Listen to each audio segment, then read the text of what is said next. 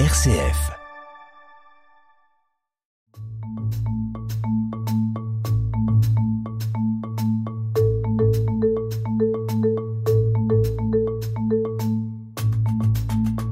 On vous retrouve cette semaine, Sœur Anne. On est euh, ici au monastère des Clarisses de Senlis. Vous êtes l'une des, des six sœurs qui vivent ici. Et puis vous, vous vous êtes passionnée vraiment par, par l'écriture, on pourrait dire. L'écriture et la tradition orale. Vous aimez euh, faire des liens entre ce que l'on peut lire dans le Nouveau Testament, mais surtout ce à quoi ça renvoie et quelle nouvelle dimension ça ouvre de s'intéresser à la, la culture juive de l'époque et des siècles qui ont précédé euh, la venue du Christ. Alors, l'épisode sur lequel on s'arrête euh, pour commencer, c'est celui des pèlerins d'Emmaüs.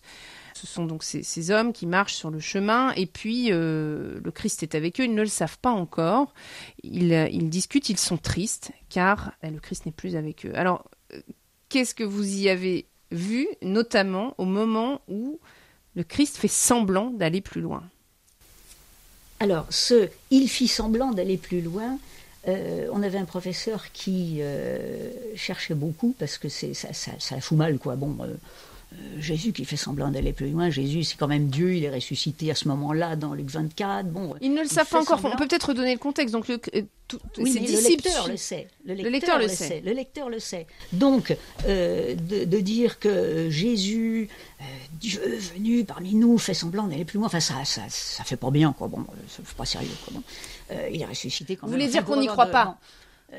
non, puis enfin, quand même, quelle drôle d'idée a eu l'écrivain d'aller mettre ça. Il aurait pu s'en passer. Bon, il aurait Jésus pu, fit semblant d'aller plus loin. Semblant, ça, ça vous gêne pas, pas, sérieux. Comment Alors donc, ce, ce, ce, prof qui avait donc de, de multiples euh, liens avait mis tous ses étudiants dessus en disant si un jour vous trouvez euh, euh, un, un, apax quelque part, un endroit où on peut trouver, c'est bon.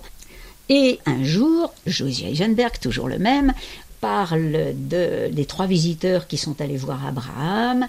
Il y en a deux qui partent pour détruire Sodome et Gomorre. Et donc, il reste... Là, on passe dans l'Ancien Testament, pour et le oui, coup, livre oui, de la Genèse, oui, chapitre 18. Ouais. Et donc, on est là, dans un contexte de Midrash, où Dieu est venu, euh, fait un petit bout de chemin avec Abraham. Donc déjà, ils sont en train de marcher tous les deux. Hein, D'accord, on est déjà dans un contexte de marche, où c'est Dieu mm. qui est en train de marcher avec Abraham.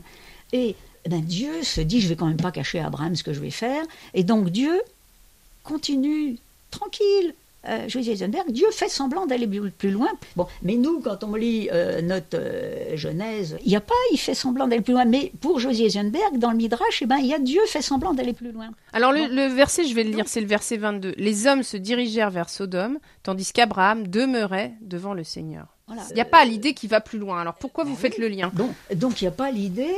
Mais au moment où Luc nous écrit il fit semblant d'aller plus loin, vu que nous, auditeurs ou lecteurs, on sait de qui il parle, celui-là euh, qui est là au milieu d'eux, euh, on comprend que du coup, l'écrivain, Luc, inspiré par l'Esprit Saint, encore une fois, hein, il écrivait, mais ils étaient deux, deux à si, j'ose dire. Hein, Luc. Euh, habité par l'Esprit Saint, il nous fait comprendre que c'est comme Dieu en personne qui était en train. Donc, donc ce Jésus, c'est non seulement ce Jésus ressuscité, mais c'est, c'est Dieu en personne qui est là. Donc ça, c'est quelque chose qui me, euh, qui me, comment dire, qui m'énerve énormément. C'est quand des gens qui par ailleurs sont des gens fort intelligents disent que Jésus n'était pas perçu comme Dieu par ses contemporains, que lui-même ne voulait pas euh, se considérer comme Dieu, et que c'est arrivé euh, au moment de Constantin ou de je ne sais trop quoi. Non mais arrêtez cocher. Enfin bon, euh, il suffit de reprendre sérieusement le Nouveau Testament et de voir qu'effectivement c'est partout en filigrane. Bon. Mais que... D'autant qu'à ce moment-là, il leur ouvre les Écritures. Bon, et bon, voilà. Donc ça c'est du coup ce, ce il fit semblant d'aller plus loin, et donc une citation. Mais bon, nous, bon, bah, effectivement, on, là aussi, on met ça sous le tapis, hein, Jésus qui fait semblant. Jésus ressuscité qui fait semblant d'aller plus loin, ça fait pas sérieux. Bon, voilà. Donc c'est euh, pour Éluc et pour ses auditeurs euh, une allusion nette à Dieu en personne qui est en train de cheminer euh, à, Abra à, côté d'Abraham. Abraham. Voilà. Bon, donc ça c'est clair. Et puis euh, l'autre chose qu'on découvre en, en, écoutant les Juifs, c'est que il est euh, mieux, beaucoup mieux, extrêmement mieux, quand on est juif, de lire l'écriture toujours à deux ou trois éventuellement, mais tout seul, c'est pas génial, quoi. Bon, donc nous, euh, bah, c'est assez souvent comme ça qu'on le lit, mais dans une pensée juive, donc dans la pensée de Luc et dans la pensée des gens à qui il s'adresse, bah, ils étaient deux à cheminer et à s'entretenir de tout ce qui venait de se passer, et lui leur explique euh, et leur euh, fait souvenir de tout ce qu'il y a dans les Écritures. Il leur fait lui, c'est Jésus. Il est voilà. Hein, Jésus lui-même. Hein, Jésus lui-même était là au milieu d'eux. Et donc un jour, j'entends donc l'invité, qui est un autre rabbin, l'invité de Josie Eisenberg, qui dit Pour moi, la résurrection, c'est quand on est à deux en train d'échanger sur l'écriture et qu'il y a une, un nouveau sens qui apparaît. Pour moi, c'est ça la résurrection. Là, heureusement, j'étais assise, c'est bien, sinon j'avais un bleu.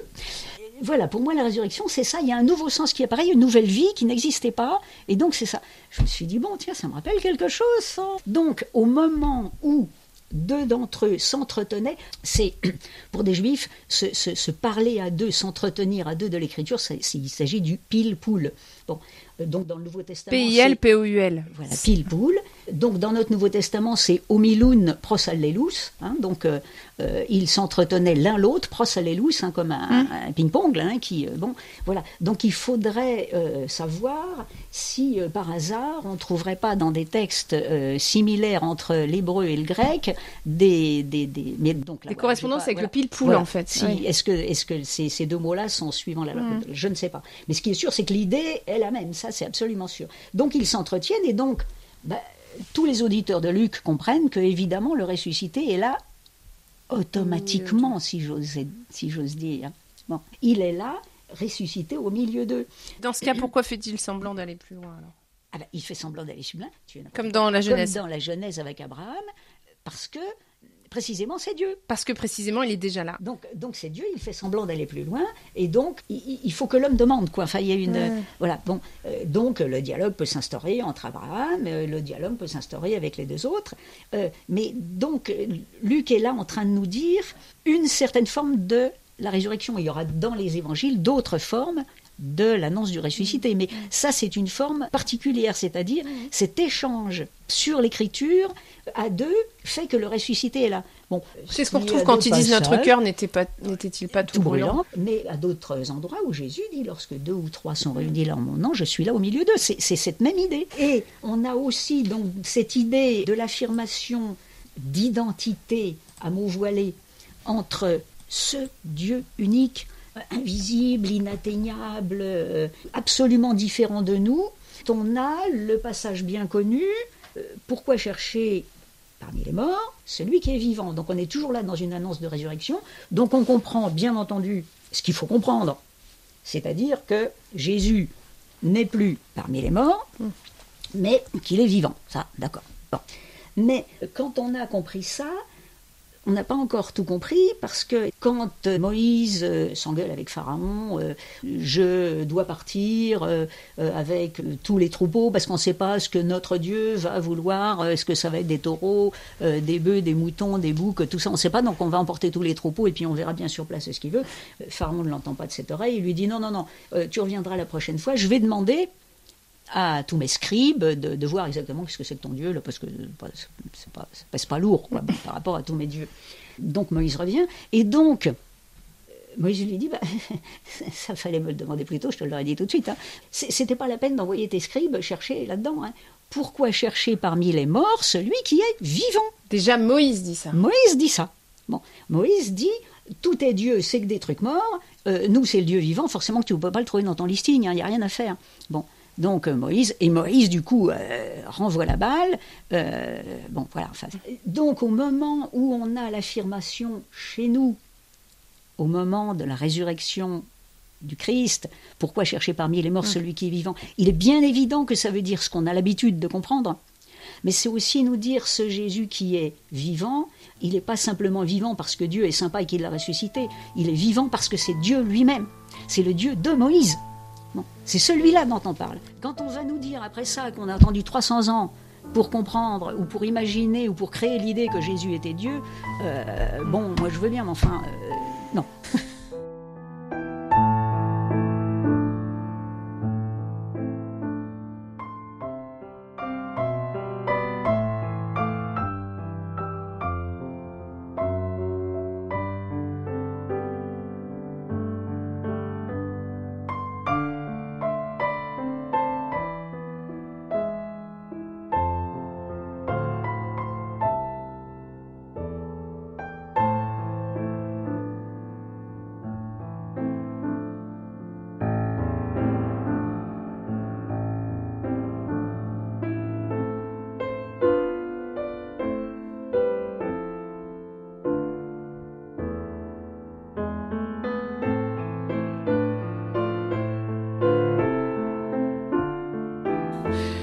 Alors on poursuit la lecture après euh, Moïse et Pharaon. Il y a un autre passage qui vous a intéressé qui euh, repose cette fois-ci sur le Deutéronome chapitre 18 verset 2, je vais le lire. Cette tribu n'aura pas d'héritage au milieu de ses frères, mais le Seigneur sera son héritage comme il le lui a dit. Et alors vous, ça a fait tilt avec l'évangile selon Saint Luc de Marthe et Marie. Comment vous faites un lien entre Marthe et Marie? On va re-raconter l'histoire. Hein. Donc Marthe est chez elle, elle reçoit Jésus.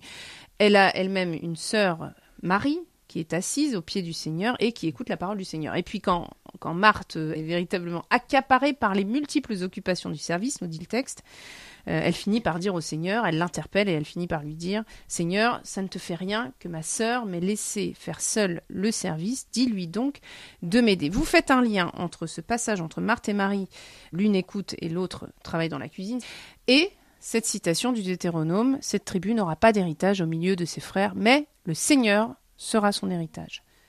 Voilà, donc sera sa part. Hein. Ma part, c'est le Seigneur. Donc on dit ça dans certains psaumes, on dit ça dans euh, Jésus qui lave les pieds à Pierre. Euh, Pierre lui dit euh, non pas seulement les pieds, mais etc. Mm. si si les pieds ça suffit, mais si je le fais pas, tu n'auras pas de part avec moi. Voilà. Bon, donc voilà cette histoire de, de part, donc d'héritage, effectivement, comme on veut, on peut dire comme on veut.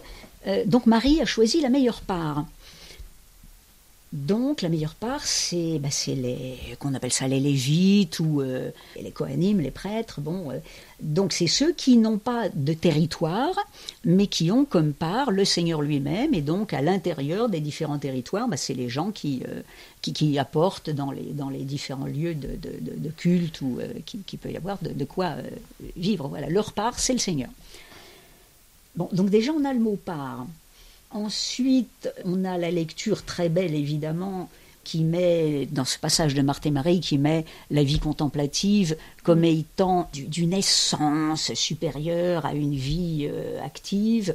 Et donc, d'une certaine façon, peut-être que le monachisme s'est un peu gargarisé de ce, mm. de ce texte-là. Mais ce qui est sûr, c'est qu'on est complètement hors sujet par rapport au texte. Le, le monachisme est venu bien après. Mm. Donc, euh, dans l'Évangile, c'est pas possible qu'on parle de ça. Donc, on parle de part. Et on parle, c'est très amusant parce qu'on ne parle pas de cuisine, on parle de service. On ne parle pas de cuisine. Marthe ne dit pas au, Seigneur Jésus, dis-lui de venir m'aider dans les, au fourneau, ah. dis-lui de venir euh, mettre du bois sous le machin, dis-lui d'aller chercher de l'eau, dis-lui d'aller à la cuisine. Bon, parce qu'à la limite, à la limite, s'il s'agit de faire le service, si Marie est là, elle peut passer les plats, elle est plutôt bien posée, non? Donc, ça marche pas ce truc. Le, mot service n'est pas en lien avec la cuisine. Seigneur, cela ne te fait rien que ma sœur m'ait laissé faire seule le service. Faire seul le donc de m'aider. m'aider. Donc euh, ça marche pas. Je suis désolée. Euh, c'est une lecture masculine qui a jamais réfléchi à la façon dont on passe les places. Hein. Mais euh, les femmes, elles, elles savent que il faut qu'il y ait des gens qui gère les, la, composition du plat, puis après ça, il faut qu'il y en ait qui passent les plats. Euh, bon, voilà. Donc c'est pas ça, on est complètement à côté du sujet. Enfin, ça, ça marche pas. Donc vous voulez dire que la question, elle se pose davantage sur, sur l'aide, sur le service Mais eh Je veux dire que notre lecture cafouille complètement, c'est tout. Bon, donc il faut en trouver une autre. Bon, bon cherchons. Donc on a la part, donc ma part, c'est le Seigneur, donc là on passe dans un contexte de Lévite, c'est intéressant. Mhm. On passe au niveau du service, donc là on a peut-être un mot qui sera creusé. Et puis on a euh, Jésus qui va à la maison, donc là aussi, il y a peut-être quelque chose à voir. Et puis on a Marthe qui la reçoit chez elle, et non pas Marthe qui euh, gérait la maison, de Lazare qui etc. Bon, donc si c'est Marthe qui reçoit et non pas Lazare, alors ça peut être parce que c'est le petit frère, parce qu'il avait la fièvre, parce que je sais pas quoi, enfin n'importe quoi, c'est mm. pas dans le texte. Mm. Qu'est-ce qu'il y a dans le texte? Le texte est suffisant pour nous aiguiller. Alors on va reprendre. Jésus, donc nous on sait que c'est le Seigneur, Dieu qui vient vivre au milieu de nous il vient dans la maison. Habaït, la maison. La maison, si c'est le Seigneur qui vient dans sa maison, c'est le temple. D'accord Comment ça se compliquer là Ensuite, on a Marthe qui reçoit. Marthe, c'est d'une racine indo-européenne qu'on retrouve chez nous dans rythme. Bon, donc Marthe, c'est la bonne gestionnaire. Hein. il faut que tout marche au pas. Et donc, c'est Marthe qui s'occupe du service. Donc voilà encore un autre mot. Donc le service, c'est la avoda. Et donc la avoda, pour les Juifs, ça commence mal. La avoda, c'est l'esclavage en terre d'Égypte. Donc c'est un mauvais souvenir. Mais au moment où on est libéré de cette terre d'Égypte, notre nouvelle avoda, c'est celle qu'on a vis-à-vis du Seigneur lui-même au temple. Et donc, du coup, tous les mots sont raccrochés. Et là, ça n'a plus rien d'un esclavage. Voilà, hein, c'est la, la, avoda du Seigneur. Et donc, qui s'occupe de la avoda du Seigneur Qui est concerné plutôt par la avoda du Seigneur, bien entendu Ceux dont c'est la part. Donc, on a le Seigneur qui est présent dans sa maison avec celle qui gère convenablement tout le service du temple. Et puis, euh, il y en a une à côté qui euh, s'est assise et qui s'occupe plus du tout du service. Ça, pour le coup, c'est dit. Hein. Dis-lui de s'occuper avec moi du mmh. service. Mmh. Bon, hein, elle a arrêté tout service du temple et elle s'occupe uniquement d'écouter le Seigneur Jésus assise devant lui. c'est ça que nous lit le mmh. texte. Et Jésus répond à Marthe Tu t'inquiètes et tu t'agites pour bien des choses. Une seule chose est nécessaire c'est Marie qui a choisi la meilleure part. Autrement dit, ce service du temple, maintenant que moi je suis là, change. Ce service du temple maintenant, c'est me servir moi. Alors c'est dit de façon discrète, euh, sans casser euh, la baraque, mais c'est puissant quand même. Qu'est-ce que dit Jésus? À la Samaritaine Viendra le jour où ça ne sera plus ni sur le Garizim, mm. ni à Jérusalem, que les, les, humains me serviront, mais en esprit, en vérité, dans leur cœur, etc. Donc, à mon avis, ce passage de, de Marthe et Marie si, on reprend les mots, simplement les mots, il ne s'agit pas de cuisine. Il ne s'agit pas non plus de la vie monastique, parce que c'est pas, on a trois siècles d'écart, donc ça ne marche pas non plus. Mais euh, c'est de savoir quel est, quel est le véritable héritage. C'est ce qui nous est dit dans le texte du Deutéronome. C'est pour ça que vous faisiez le lien. Le Seigneur, sera son héritage. Voilà, le Seigneur sera son héritage, et, et le service du Seigneur, avec la venue de Jésus, bifurque bifurque. Mhm. Viendra un, temps où il ne restera plus pierre sur pierre. Euh, c'est le, Ça recentre le service sur le Seigneur, sur le Christ. Sur le Seigneur, oui, tout à mhm. fait. Et encore une fois, euh, on, lit le texte avec nos, nos, propres lunettes. Donc, euh, on voit euh, de fans qui accueillent le service, le machin. Donc, le service, on entend la cuisine, etc. alors, encore une fois, hein, si chaque verset a 70 possibilités de commentaires, pourquoi pas? Mais il faut savoir d'abord que dit le texte.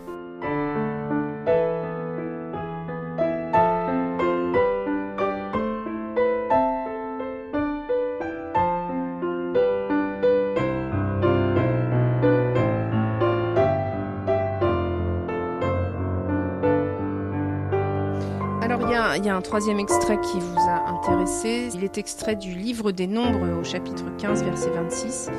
Il sera donc pardonné à toute la communauté des fils d'Israël, ainsi qu'à l'immigré résident parmi eux, car c'est tout le peuple qui a commis une faute par inadvertance. Voilà un extrait du livre des Nombres. Alors, euh, le livre des Nombres, peut-être en deux mots, c'est ce récit entre la sortie d'Égypte et puis l'arrivée en terre promise. C'est l'histoire du peuple d'Israël pendant les années d'errance dans le désert. Vous avez souhaité le rapprocher de l'évangile selon Saint Luc chapitre 24 verset 34. Père, pardonne-leur car ils ne savent pas ce qu'ils font. Est-ce que là aussi on a un écho qui vous a semblé évident? Alors ce passage de l'Ancien Testament est lu où euh, euh, on y fait allusion dans ce que, bon, on a tous entendu parler du grand pardon, hein, le, le, mm. Yom Kippour, le jour du, le jour du pardon, et donc le, qui commence donc la veille au soir, comme toujours, bien sûr, et il y a un chant qui est euh, très important dans la, pour, les, pour les juifs qui à nous, bon bah effectivement, on débarque, on ne connaît pas grand-chose, qui s'appelle le Kol Nidre, c'est-à-dire tous nos vœux.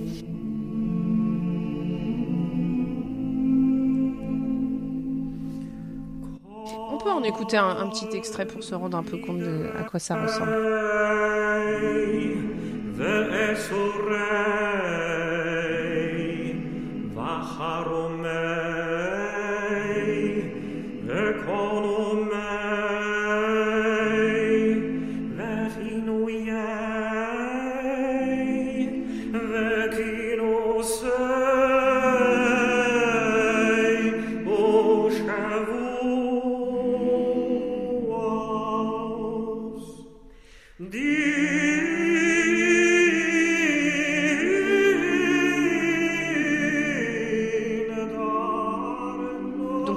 C'est cette fête annuelle hein, où, les, où les personnes vont demander, encore aujourd'hui, pardon à des frères qu'ils ont blessés durant l'année. Alors ça, c'est ce qui est indispensable de faire, mais il faut concrètement passer la journée de Kippour, donc à la synagogue pour prier, etc., etc.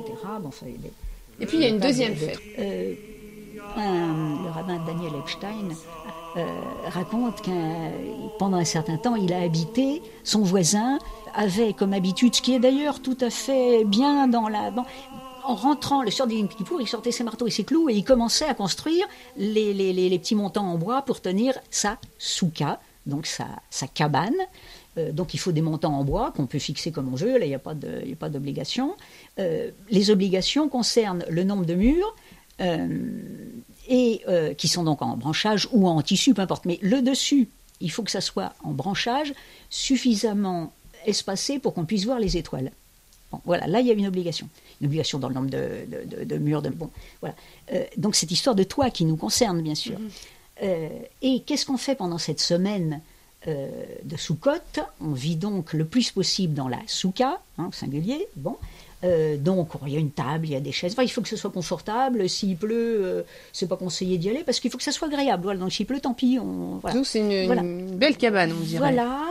Et, donc, eh ben on, y, on, va y parler de de, bah, de, de, de, tout ce qui concerne la, la, la, foi religieuse des Juifs. Bon, donc il y a un premier invité, hein, il y a Abraham le premier jour, Isaac le deuxième, etc., etc. Ben, pour arriver. On retrace l'histoire. Bon, euh, et donc tout le monde sait que si Jésus est à la maison, c'est-à-dire chez Pierre, à homme que je ne dise pas de bêtises, hein, euh, forcément que s'il est là cette année pour Soukot, euh, on va avoir droit à tout son enseignement puisqu'il va passer son temps dans la souka avec Pierre, et donc tout le monde rapplique dans la rue pour écouter à travers les branchages de la souka tout ce que Jésus va pouvoir dire.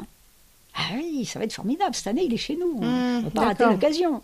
Bon, euh, et donc, voilà, Jésus parle, donc c'est sûr qu'on aurait bien aimé aussi être dans la rue, voilà, bon. et euh, donc, je reviens à ce commentaire du, rabbin Daniel Epstein. Il disait Je rentrais le soir euh, de, de, Kippour en ayant passé toute ma journée, et, j'étais habité de la certitude du pardon de Dieu. Euh, quelque chose de. Voilà, bon. Et je rentrais, j'entendais mon voisin et tac et tac avec le marteau et les clous. Et j'avais retenu ça parce que j'imaginais la scène. Bon, voilà. Donc on sent bien qu'il ça s'enchaîne. On sent bien que ça s'enchaîne. Bon. Or, ce pauvre gars sur son brancard. Là, on revient au Nouveau Testament. Eh oui, hmm. eh oui, ce pauvre gars sur son brancard, il n'a pas pu être comme ce que nous disait euh, le rabbin Daniel Epstein, être rempli du pardon de Dieu. Puis attention, c'est une fois par an, enfin, il faut quand même pas rater le rendez-vous. Hein. Bon. Oui, parce que l'histoire dans le Nouveau Testament, juste parce qu'on l'a pas, on l'a pas resitué, donc c'est cet homme qui arrive et puis euh, il y a beaucoup de monde, c'est la foule devant cette maison. Vous venez de le dire, les gens se réjouissent parce que cette année il y aura Jésus avec eux et il n'a pas pu accéder, donc leur vient l'idée qu'il il suffit de passer par le toit. Voilà. Bon. Euh, donc euh, même certains exégètes nous font remarquer qu'ils sont quatre et que juste dans les pages d'avant, on vient nous dire que Jésus avait appelé euh, Pierre et André et puis euh, Jacques et Jean et que donc effectivement c'est peut-être tout simplement eux quatre. Bon, pourquoi pas, hein, c'est intéressant comme, comme remarque.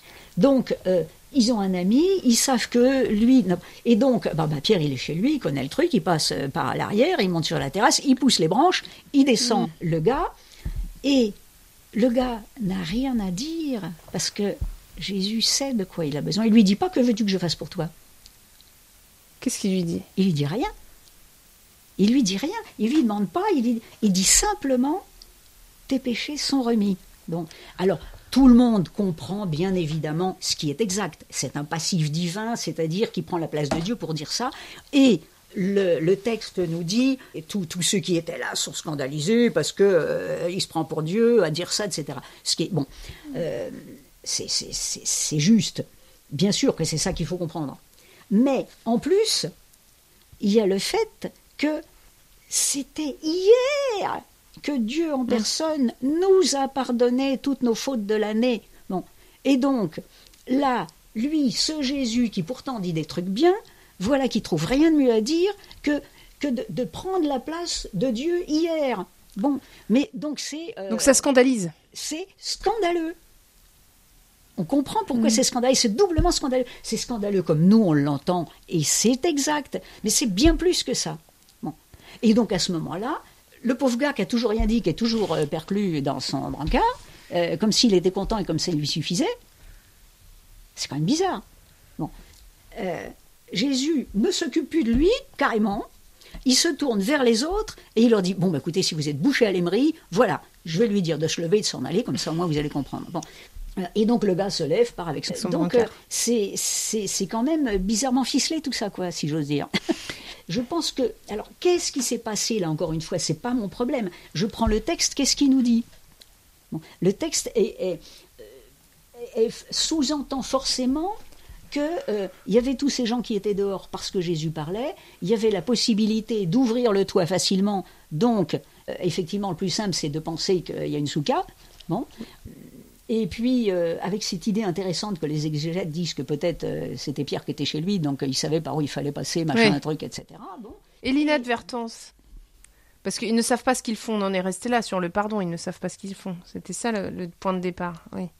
Ils, ne savent pas ce qu'ils font. Donc ça, c'est au, début du, de Kippour. Donc c'est ce fameux Kol Nidré, donc où euh, il y a donc tout un, tout un jeu de, de, de, phrases, on va dire, bon, euh, tous les vœux que nous allons faire, on va parler de façon considérée, tu sais bien, bon, euh, donc écoute, tu nous en tiens pas, tu, tu les notes pas parce qu'on va encore dire des, tout un mm. tas de trucs, euh, donc voilà. Et puis même aussi tous ceux qu'on a dit l'année passée, hein, tu, tu nous les comptes pas non plus, voilà, donc Cole Nidre, tous nos vœux, bon, qui est un, un, chant qui est très prégnant, on va dire, pour mm. les, les, juifs qui sont là ce, ce, soir de, de, démarrage de Kippour. Ok.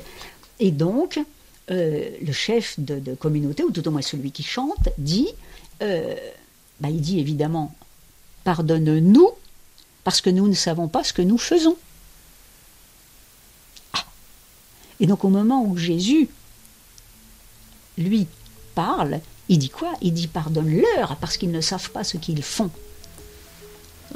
Donc, ce pardon, ce qui pour est définitif. On ne recommencera pas l'année prochaine